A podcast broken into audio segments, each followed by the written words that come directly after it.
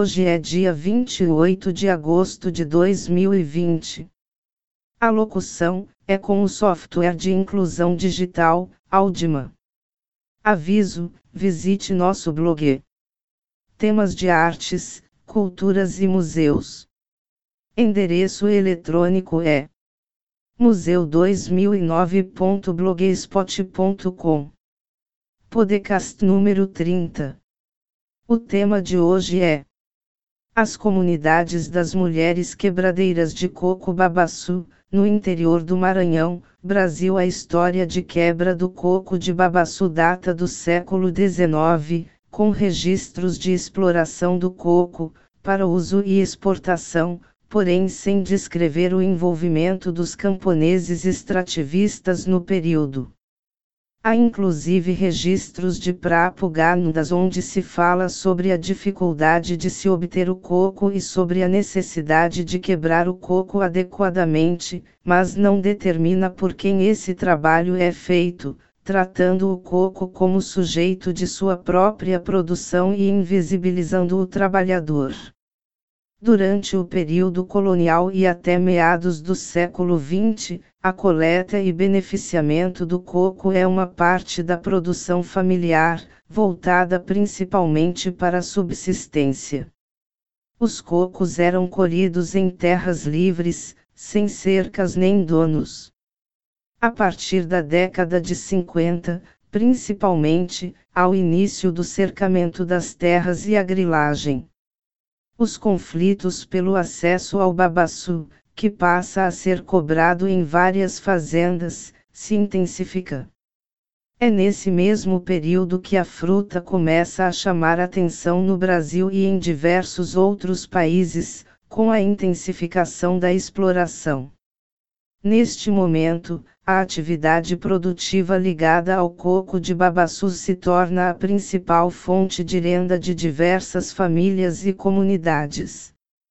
Essa invisibilidade se mantém até hoje, não mais no histórico de produção, pois com o movimento e lutas esses trabalhadores rurais saíram da penumbra, mas no âmbito jurídico onde possuem suporte precário. Aqui há destaque para leis conhecidas como Lei do Babaçu Livre ou Lei do Coco Liberto, promulgadas em alguns municípios da região dos estados do Maranhão, Pará, Piauí e Tocantins, onde são realizadas as quebras do coco.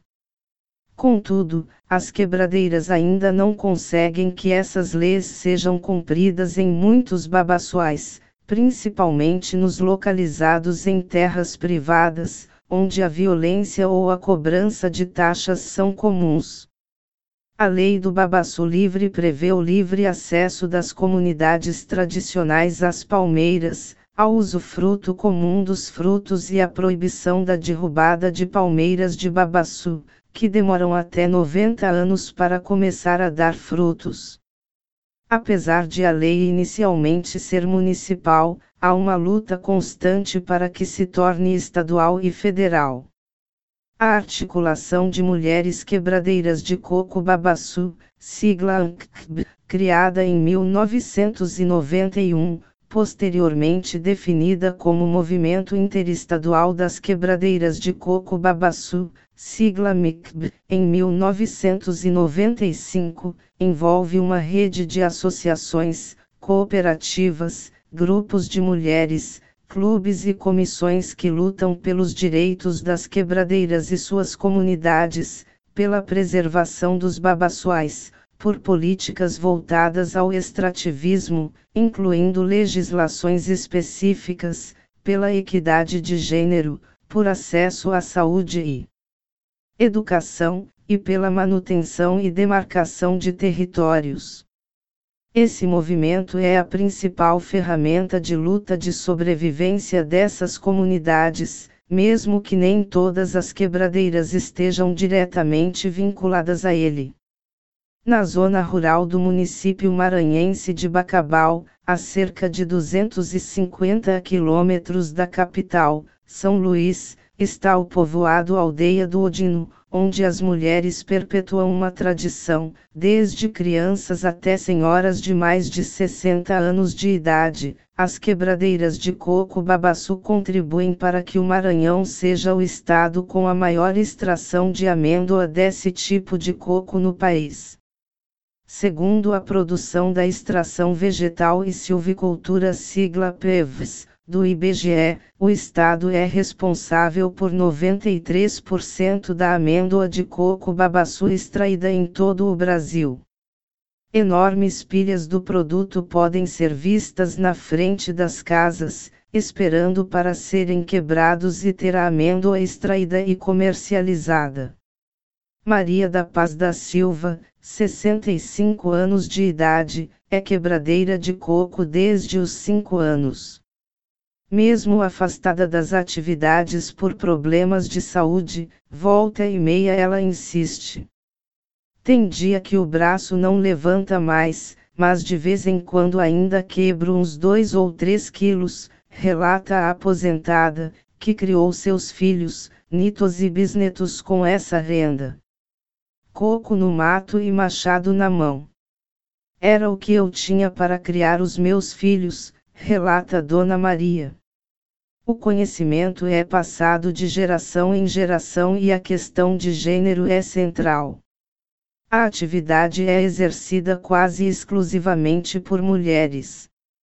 As meninas aprendem desde cedo a lidar com o coco acompanhando suas mães, desde a coleta dentro das fazendas, ao carregar para casa e a quebra do coco para tirar a amêndoa, explica Marta Antunes, pesquisadora do IBGE donas das árvores.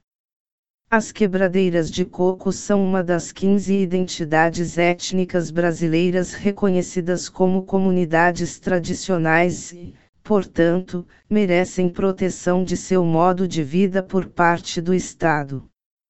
Mas suas conquistas nasceram, principalmente, da articulação das próprias mulheres da região, através do movimento interestadual das quebradeiras de coco babaçu, sigla MICB, que contempla os estados do Maranhão, Pará, Tocantins e Piauí.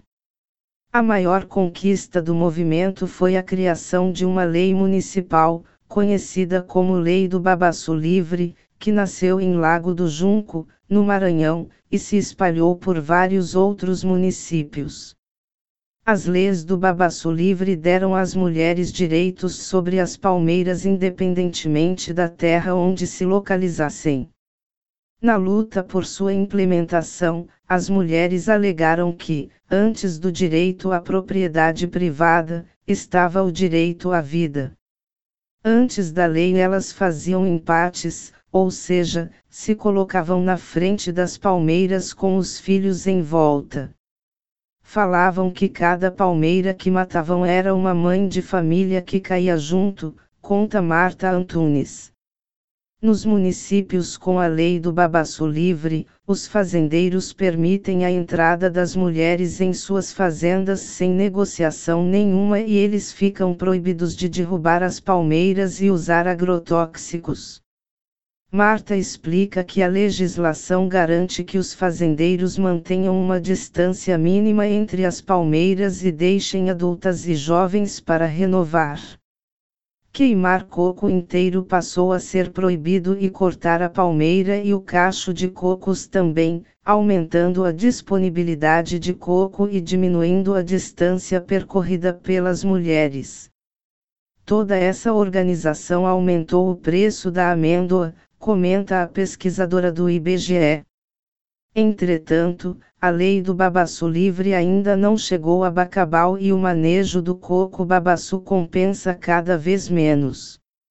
A aposta da região é o projeto Floresta de Babaçu em Pé, também articulado pelo MI, que, CB, com o objetivo de organizar as quebradeiras para que conheçam e lutem por seus direitos, inclusive pela implantação da Lei do Babaçu Livre. O projeto prevê, ainda, a criação do Fundo Babaçu, com recursos financeiros para a melhoria das condições de vida das famílias agroextrativistas. Agradecemos os ouvintes. Visite a playlist dos podcasts em https dois pontos barra barra ecker.fm barra museu 2009 gmail com Obrigado.